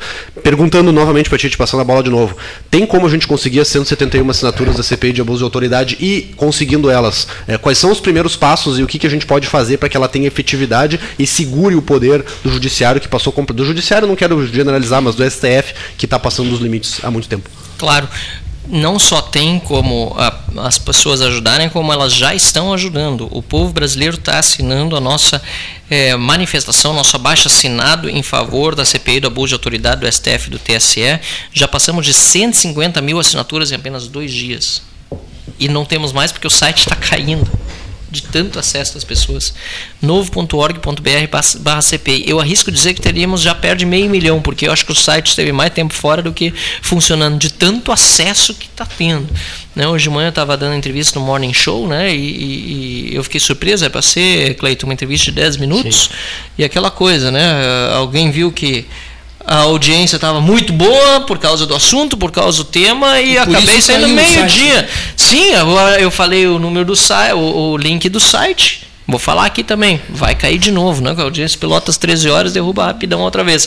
novo.org.br barra CPI. Tá? Quem não assinou ainda, quem está ouvindo, entra lá, novo.org.br barra CPI, assina e demonstra seu apoio, porque de anteontem para hoje já foram quase não sei se já não passou porque eu não vi os últimos números. 10 novas assinaturas e isso é muito de deputados federais, porque nós tínhamos 134, se eu não me engano, há dois dias atrás, a gente estava batendo 144 hoje, agora, é, poucos minutos atrás. Então, importantíssima essa pressão das pessoas pedindo para os deputados assinarem e depois de instalada, como disse o Giuseppe, aí é hora de a gente investigar a fundo, sem revanchismo. Acho que esse negócio de vingança e tal, isso aí não combina comigo. Tá? Eu estou propondo a CPI para a gente ter uma, um trabalho sério. Tá? E a gente precisa trabalhar em cima da, é, da verificação de todos os abusos de autoridade que o STF já cometeu, que o TSE já cometeu. Isso inclui censura às pessoas. Gente, nós estamos vivendo um período de censura no Brasil em que não se pode criticar, não se pode desconfiar, não se pode dizer nada sobre poderosos. Cleito, quando tem censura, quando a autoridade censura, você que é jornalista de tantos anos, significa que a autoridade é boa ou é ruim? Não conheço uma autoridade no mundo que censure que seja uma autoridade boa, positiva para a sociedade. Não é, porque quando ela quer calar, ela não quer ouvir justamente o quê? A crítica, a pessoa que está apontando, às vezes até com ofensa, exagero, que é repudiável, mas está tentando demonstrar sua insatisfação. Quando você tenta oprimir quem está insatisfeito, você gera revolta e gera, inclusive, no limite, violência. Isso não é bom para a nação. Então, nós precisamos fazer todas essas avaliações sobre censura, sobre bloqueio de contas bancárias de pessoas jurídicas sem a menor participação ou com foro eh, em instâncias inferiores, não tem prerrogativa de foro no Supremo para estar sendo investigado, quanto mais ter seus eh, bens bloqueados, pessoas que físicas também que foram perseguidas. Luciano Hang, da Van, segue censurado. Segue censurado. Sim, sem rede social. Sem rede. Eu estava em janeiro na Holanda, visitando familiares lá e na Bélgica, que eu tenho no, no, no exterior, passei Natal fora. Eu estava olhando meu Instagram, e ó, oh, Luciano Hang, será que eles bloquearam? O que, que aconteceu? Né? Porque apareceram os posts, mas com, sei lá, duas mil curtidas, três mil curtidas. É bastante coisa para uma pessoa física, normal, que tem. Mas o Luciano Hang tinha 200 mil curtidas, uma 300 mil curtidas. Aí, Cleiton, só para concluir essa parte. Pois não. Aí, Aí, aí, eu, aí eu, ué, será que desbloquearam? Não, é porque eu estou na Holanda. Na Holanda não funciona. O Alexandre de Moraes não manda na Holanda, ele só manda no Brasil. Era como se eu estivesse vivendo fora da China, porque na China você também não consegue ver as coisas postadas no Instagram, no Facebook. Nós estamos vivendo uma situação parecida com a da China. Marcel, é importante lembrar que tem um comediante sendo mas é isso. Foi essa é a minha sensação, porque eu tô assim lá, pô, será que foi desbloqueado? Daí eu perguntei, não, não, aqui ele continua bloqueado. Claro, tô na Holanda, o Alexandre de Moraes não manda aqui, tô num país livre. César Mendes, um companheiro nosso de debates, César Mendes, que é inclusive empresário, sempre atento em relação às grandes pautas nacionais, ele, ele diz assim, deputado, um movimento orquestrado por uns 15 ou 20 deputados federais, mais uns 10 ou 12 senadores, não seria suficiente para chamar a atenção da imprensa internacional de forma contundente em relação a essas atrocidades do STF? Ótimo, sim, senhor. É, excelente pergunta e já estamos trabalhando nisso. Eu já tenho mandado material para a imprensa internacional, traduzido artigos que eu já escrevi sobre esses assuntos todos, fazendo vídeos em outros idiomas. Nós estamos produzindo uma série de é, materiais para isso isso e também queríamos entrar na Corte Internacional de Direitos Humanos em relação aos casos de 8 de janeiro que são escabrosos. Sempre digo, Cleito, quem quebrou tem que pagar. Não importa se é de direito ou esquerda. Claro, dentro da lei, mas tem que pagar. Não da forma, infelizmente, como está acontecendo hoje lá nas prisões. Agora, quem nada fez, por favor, né? É um absurdo o que está acontecendo. Nós temos pessoas lá que estão sofrendo, definhando na cadeia sem ter uma prova produzida pelo Estado contra elas. Eu tenho repetido o caso de um cidadão aqui de, do Rio Grande do Sul, lá de Santa Rosa, cuja filha é advogada, Gabriela, e volta e meia nos visita no gabinete. Ele tem 60 anos, tem uma empresa, uma oficina mecânica com 30 funcionários há 40 anos, ah, perdão, com 40 funcionários há 30 anos na cidade de Santa Rosa, tá? E ele estava no 8 de janeiro, e ele alega, me contou, a justiça vai ter que comprovar se é ou não é, mas até hoje não produziu uma prova contra ele, não tem nada nos autos, eu vi, nada, nada que possa incriminá-lo. Ele me conta que ele, no dia da manifestação, da depredação, ele entrou no Palácio do Planalto para se proteger das bombas, porque qualquer cidadão vai tentar se proteger, aquela coisa de bomba e, e, e, gás de efeito moral e etc. E achou que quando estava lá dentro seriam resgatados pela polícia, pelo exército e levados em segurança para algum lugar, mas acabou preso. E está preso ainda na Papuda. Perdeu 16 quilos, tem comorbidades. A Procuradoria-Geral da República já pediu uma junta médica, Alexandre de Moraes negou, até agora não deu atenção ao pedido. Isso é crueldade, gente. Isso é crueldade. Para quê? Sabe, uma pessoa que está aí com 30 pessoas agora, eh, funcionários seus trabalhando na sua oficina aqui no estado do Rio Grande do Sul e Santa Rosa, sob a direção dos filhos, que da noite para o dia tiveram que se acostumar com uma outra vida também. Isso para não falar dos inúmeros soltos nós temos já na casa dos milhares de soltos que saíram, não só da Papuda, da Comé, como de outros presídios, que estão em casa com tornozeleira eletrônica, com restrição de mobilidade, não podem sair a mais do que 10 quilômetros, com restrição de comunicação, não podem falar com outras pessoas que estiveram na Papuda ou que. E com obrigação de, de ir na polícia toda semana numa delegacia. Vê se isso é vida que essas pessoas estão tendo agora porque estiveram na oferenda do QG, muitas, não chegaram nem aí no dia 8 de janeiro até o Palácio Planalto, estavam no QG se manifestando, ou chegaram depois. Sabe, isso, isso é de uma injustiça. Eu, eu, eu, eu não, não, não vou entrar no mérito da questão do, da destruição ou não. Eu, eu, eu preciso ter senso de justiça nessas horas. E o que está acontecendo é profundamente injusto, Cleiton. Por que depender do presidente da Câmara e do presidente do Senado? Continua uh, perguntando o, o nosso, o, nosso, o nosso César Mendes. Né? Vocês, vocês, tu, tu, tu estás, digamos assim, é uma outra coisa, dentre as inúmeras mensagens recebidas, tu estás te expondo, né? Estou. Né? Tu estás Mas te- é meu dever, né? Sim, sim, Eu sim, fui eleito perfeito. isso, não, não não, estou fazendo as leituras aqui. Ah, sim. os Aliás, falou ouvintes- em um grupo de parlamentares, eu quero citar, estou vendo até o cartão aqui na frente, Daniel. Daniel, isso, ele falou em Grande ti. parceiro. Falou em ti Grande parceiro. Aqui, aqui, o Daniel Trezesiak. Eu quero ver se eu consigo ter oportunidade de encontrá-lo aqui na terra dele hoje ainda. Vamos ver se a gente consegue se encontrar para tomar um café. Vai dar certo, Fabrício? 5 e meia. 5 e meia. Conversei com o Daniel já, tá, tá resolvido. Eu e o Fabrício Ótimo, ótimo. Eu, ele é um grande parceiro, um cara muito bom, do bem. Pelotas tem, tem a- o privilégio de tê-lo como seu representante. Já pensou se vem uma ordem do TSE, pega lá uma inelegibilidade e inventa um negócio dele lá, inventa e, e caça na noite pro dia? Se coloque na, na posição dele e do eleitor dele aqui pelotense, de repente aconteceu um negócio dentro do TSE. É isso que o Deltan está vivendo, Falei para gente. ele isto ontem. É isso. Eu falei que ele tem uma, o deputado tem uma ligação, que fosse uma corda, com milhares de pessoas. É lógico, é lógico. E ele é só o representante dessas pessoas, ele é a voz dessas pessoas. né? No momento que corta esse, essa ligação, essas pessoas ficam sem voz. Sem voz. Ele não cortou a voz do deputado, cortou a voz, no caso dele teve 77 mil votos, multiplica por três, porque tem as famílias e tal, essa coisa toda. Quer dizer, mais de 100 mil pessoas, mais de 200 mil pessoas vão ficar sem voz. No teu caso nem se fala que fosse o mais votado, não fosse? É, mas você veja bem o seguinte: é, a imunidade parlamentar, esse ponto é muito importante. Quando a gente fala da imunidade parlamentar para opinião, palavras e votos, eu não estou falando em impunidade para crimes, que a gente se acostumou a ver no Brasil, o parlamentar também cometer crimes, se esconder sob o manto da impunidade na Câmara para não ser processado. né? Quando a gente fala em imunidade parlamentar para opinião, palavras e votos, essa imunidade ela não é para o parlamentar. Ela não é propriedade dele. Ele usufrui dela, mas o direito à imunidade ele é do povo que votou nele. Porque se o povo não souber que quando sufraga secretamente no candidato que eu voto, por que, que é secreto e universal? Mas por que, que é secreto? Ele é secreto para que o eleitor não seja perseguido pelas suas escolhas, certo? Claro que muita gente diz, não, com orgulho, até votei no fulano, gosta de. Gosta de não tem problema. Revela o voto. Ah, o sec... Exato, revela o voto. Ele é se- secreto, mas é teu. Então você define se quer abrir ou não. Mas por que que ele é secreto? Para te proteger. Porque no passado, quando era aberto, os coronéis iam lá e pressionavam. Ou você vota em mim, ou né? Hoje ainda tem essa pressão, mas é muito mais difícil você saber se o cara votou mesmo ou não. Tanto é que né, é, tem essa regra de não fazer voto da foto da urna e etc. tal, para não ter essa, esse tipo de constrangimento ele vota secretamente num candidato para representá-lo. E a- esse candidato, quando eleito, ele tem a imunidade para que o eleitor que votou secretamente dele se veja representado nas falas dele.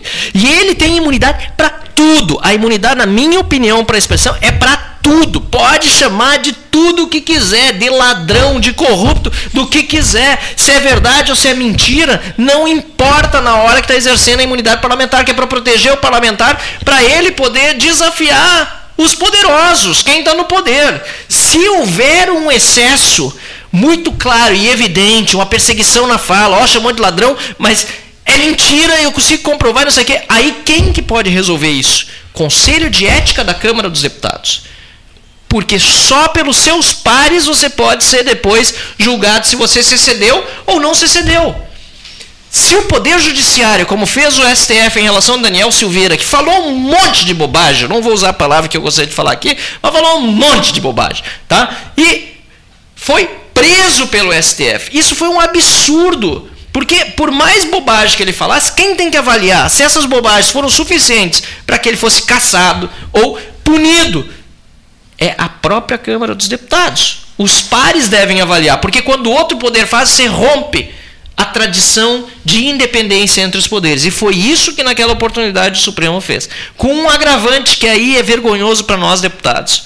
Com um agravante de que os deputados depois foram lá e confirmaram É o essa intervenção do Supremo.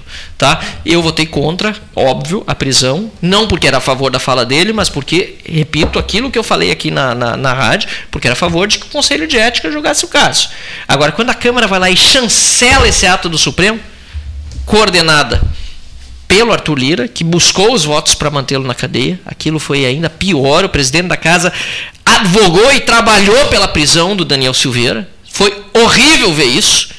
Eu vi com meus próprios olhos. Cabalou os votos para mantê-lo preso, para dar uma resposta para o Supremo, para depois negociar não sei o quê.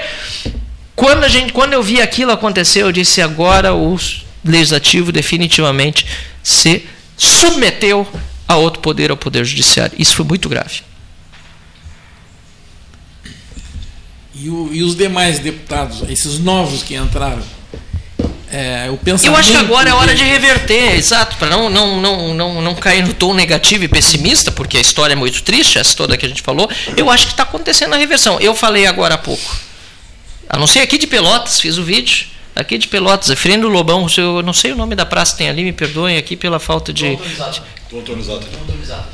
Dom Antônio Zátera. Dom Antônio Zátera, Antiga então. Júlio de Castilhos. A Praça Dom Antônio Zátera, antiga Júlio de Castilhos, ali eu gravei o vídeo anunciando que estarei no domingo diante do Ministério Público Federal em Paraná. manifestação na- em Curitiba, no Paraná, obrigado, em manifestação, em ato a favor do mandato de Deltan Dallagnol. E este vídeo já repercutiu porque eu já tenho informação de outros colegas deputados que, vendo, decidiram já começar a ir atrás das passagens para estar em Curitiba junto com a gente.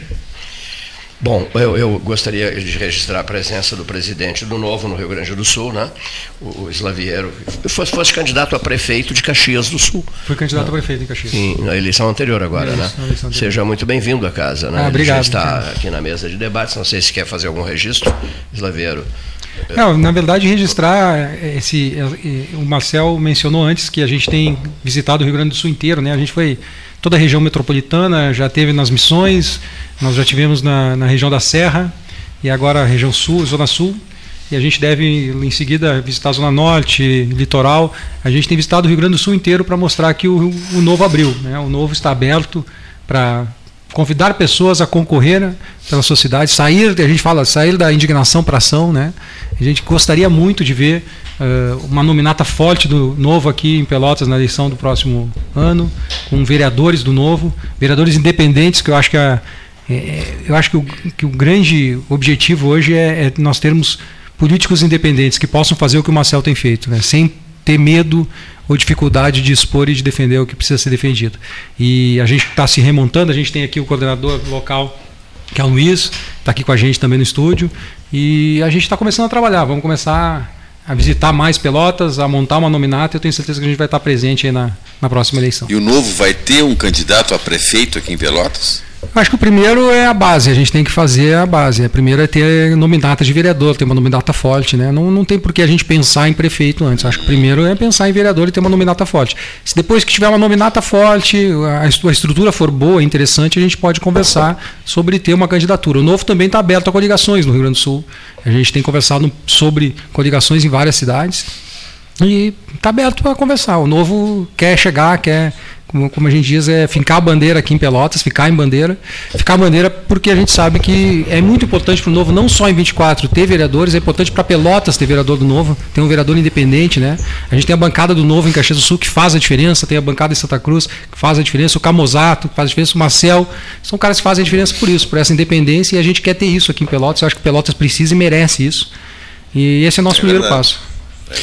E Slaviero, até por favor. registrando o Cleiton, não foi uma promessa, porque ele disse que ele não poderia prometer. Mas existe já um planejamento para, assim que possível, trazer o governador de Minas Gerais, Romeu Zema, A pedido de Cleiton. a pedido de Cleiton. Sem É, dúvida ele viria aqui nesse. Não, eu, eu disse, eu disse para o governador quando ele veio aqui na última vez, a gente estava junto, Fabrício e Slaviero, nesse roteiro que ele fez, eu disse para ele, olha só, eu tenho um pedido único que eu preciso fazer e eu quero que o senhor leve em consideração. Assim que possível, não sei se da próxima vez que vier ao Rio Grande do Sul vai poder, inclusive vai ser proximamente que ele vai participar do COSUD aqui, não sei se ele terá tempo, mas assim que for possível, ir a Pelotas para participar do 13 horas. Pedido de Cleiton Rocha. Muito obrigado. Ele nos concedeu uma belíssima entrevista, tu sabes, né? Eu sei, eu sei. A, a ação pessoal do do, do, do deputado né, Marcel Van Hatten, que é meu amigo pessoal, e, e até da mãe do Ayrton Senna, que é, que é amiga da. era amiga do avô dele. Né? Ele deu uma longa entrevista para o 13 horas. Aí ele disse assim, ao final da entrevista, ele não, não tinha concorrido, ele era um governador, não tinha concorrido à reeleição ainda. Né? Ele disse assim, prometo visitar Pelotas. E ele, e ele, ele, ele é cumpridor, né? Cumpre. Prometo. E ele lembrava bem da entrevista, inclusive. Andamos bastante no carro nesses roteiros todos aí. Quase cansamos um do outro. Você, vocês estiveram em Porto Alegre, né? Marcelo? Estivemos em Porto Alegre, dois irmãos, que é minha cidade. Sim. Fomos a Gramado, depois fomos, puxa vida, foi tanta coisa. Caxias. A gente foi para antes de Caxias, passamos em Carlos Barbosa, Carlos na Tramontina. Barbosa. Depois fomos a Caxias Azul, foi isso? Foi isso. Foi isso, foi muito bom. Já recebeu praticamente quase todos Uh, candidatos à presidência da República, presidentes, etc, é. etc. Né? Digamos assim, o Neif que tem boa memória. E o governo do Estado também. os governadores todos já estiveram aqui. Na, Se quiser ser presidente, tem que vir aqui. Tem que vir aqui. Teve uma cena fantástica que um dia chegam Iribarren, por acaso, estava no programa o Simval Guazelli, que foi, foi um grande amigo. E daqui a pouco abre-se a porta e entra o seu Colares. Né? Até o jornalista Luiz Carlos Vaz vivia dizendo qual é o debate né, no qual dois ex-governadores chegam e entram no mesmo dia, na mesma sem hora, combinar, sem, sem, nada, nada combinado. Nada né? combinado. E, então eu fico muito contente com isso. Né? Até teve uma ceninha muito interessante que o José Serra veio para uma gravação noturna de uma hora e meia e disse: Eu quero tomar um cafezinho e tal. E, e aqui nós temos chá. E ele falou, não, não, eu quero um cafezinho. Diz que é famoso esse café daqui, né? Eu digo, sim, eu só quer ir ali. Aí ele desceu, disse, ah, enquanto vocês preparam aí, eu vou ali tomar um cafezinho. Ele desceu. Havia uma pessoa dentro do café aquário tomando um cafezinho, né? E desceu o José Serra, entrou, lá comprou a fichinha dele e tal. E a pessoa que estava dentro do café aquário olhou para ele e disse assim, Francisco Serra, muito prazer. E o outro respondeu, José Serra. só, via, só, via, duas pessoas. Serra da Beneficência. O Francisco Serra da Beneficência Portuguesa e o José Serra, candidato à presidência que coincidência, é, fantástico isso. Né? Um que gostou muito daqui, ele inclusive se atrasou todo para a cerimônia seguinte, que era um, um almoço em homenagem a ele, foi o Eduardo Campos, no 1 de agosto de 2014 Aí disseram, oh, o senhor tem que sair, Nossa. porque estão esperando pelo senhor um, 500 pessoas e tal. E ele disse, não, eu não quero ir, eu quero ficar aqui. Ele disse, não, passar um pouquinho. Não, o senhor está tá sendo recepcionado, vai ser homenageado e tal. Ele disse, não, não, tudo bem, claro que eu irei, mas eu quero ficar mais meia hora aqui. Ah, e participou entusiasticamente do 13 horas. Vocês lembram disso? Não? Foi no, tre no 1 de agosto de 2014 e ele morreu no dia 13, que era, que era o aniversário do Miguel Arraes do avô dele, do, no 13 de agosto. Pouco depois então, houve o acidente, né? O, o, acidente foi dia 13. Sim, dia 13. 13 dias depois. E, o, e o ex-prefeito e ex-deputado federal Fernando Marrone, né, que frequenta muito 13 horas, um dia subiu aqui e disse assim: Acho que temos que mudar o nome aqui. Palácio da Política.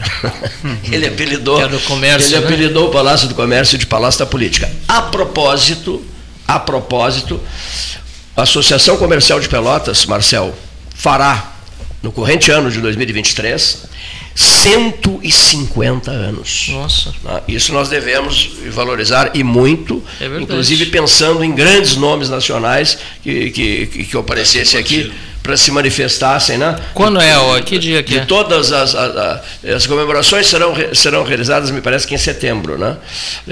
150 anos de Associação Comercial de Pelotas. Bastante tempo. Viu só?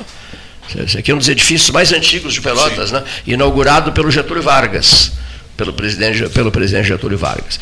Bom, inúmeras são as perguntas encaminhadas ao deputado, será impossível encaminhá-las nesse momento, são 14 horas e 40 minutos, será possível encaminhá-las, depois eu as repassarei por mensagem ao Marcel. Né? Eu não sei se algum de vocês quer pronunciar uma frase ou dar uma manchete para para o site do 13, alguma coisa mais a registrar. Eu só queria parabenizar pois não, o, o Marcel Luiz Eduardo Zimmermann Longaray. Pelo excelente trabalho que tem, tem feito e saiba e tenha certeza, representa muita gente. Muita Obrigado. gente está ah, se escudando né, nas tuas palavras, nas tuas posições firmes lá no, no Congresso e espera de ti, né, deposita na, na, tua pessoa, no, no, deputado Marcel, a esperança da gente reverter esse quadro que é das instituições é, acabadas, né, de, é, destruídas, o que fizeram com o judiciário, com o legislativo e agora com o executivo. Então a gente espera e confia muito no teu trabalho. Essa obrigado. Muitíssimo obrigado. Muito me honra, privilégio ouvir isso. E eu retribuo dizendo que a essa população e todos que me acompanham e que têm essa esperança em mim, retribuo dizendo que a minha esperança decorre justamente de falas como essa sua e da motivação que eu vejo no brilho dos olhos das pessoas decentes e honestas desse país que não vão entregar, não vão entregar o nosso Brasil para quem está querendo se apossar dele. Muito bem. Muitíssimo obrigado, prezado deputado federal gaúcho Marcel Van Hatten, em nossos estúdios, a todos que aqui estiveram, né? Fabrício, Kiribarren, uh, o presidente, o Slaviero, o presidente do partido. Não vou, não vou citar os nomes de todos vocês, porque são muitos, né? E, Aliás, o John está aqui também, foi nosso candidato deputado estadual. Isso mesmo, John. Parabéns ao John por ter encarado esse desafio e nós estamos montando uma nominata. Desculpa, estava interrompendo, interrompendo o pleito que não é. pode. Pô, uma nominata, uma, uma vocês... nominata de vereadores para a próxima eleição. Vai ser muito importante a participação do Novo em Pelotas. Nós queremos fazer é, não apenas o primeiro vereador do Novo aqui, vamos trabalhar para fazer uma bancada do Novo em Pelotas. E tenho eu informações de que vocês também querem a presença de mulheres. Sem dúvida nenhuma. Sem dúvida Poder nenhuma. Legislativo Municipal. Né? Sem dúvida nenhuma. Mulheres jovens, pessoas que estão indignadas com a política de todas as idades, mas que sabem que ficar em casa não adianta. Tem que sair da indignação e partir para ação.